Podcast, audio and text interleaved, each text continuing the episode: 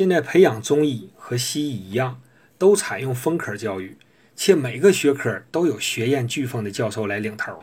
其中，方剂学的创始人是国医大师王冕之，王老主持了首部方剂学教材和教学大纲的编写，填补了中医自古只有本草学没有方剂学的空白。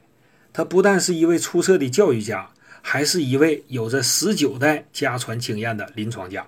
蜚声海内外的儿科名药。王氏保次丸就来自王家祖上的秘方。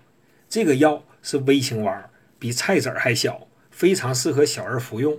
它能广泛覆盖儿科常见的两大系统疾病，如呼吸系统的痰厥惊风、咳喘痰鸣、湿湿感冒，还有消化系统的乳质干急、食量减少、吐泻发热、大便秘结。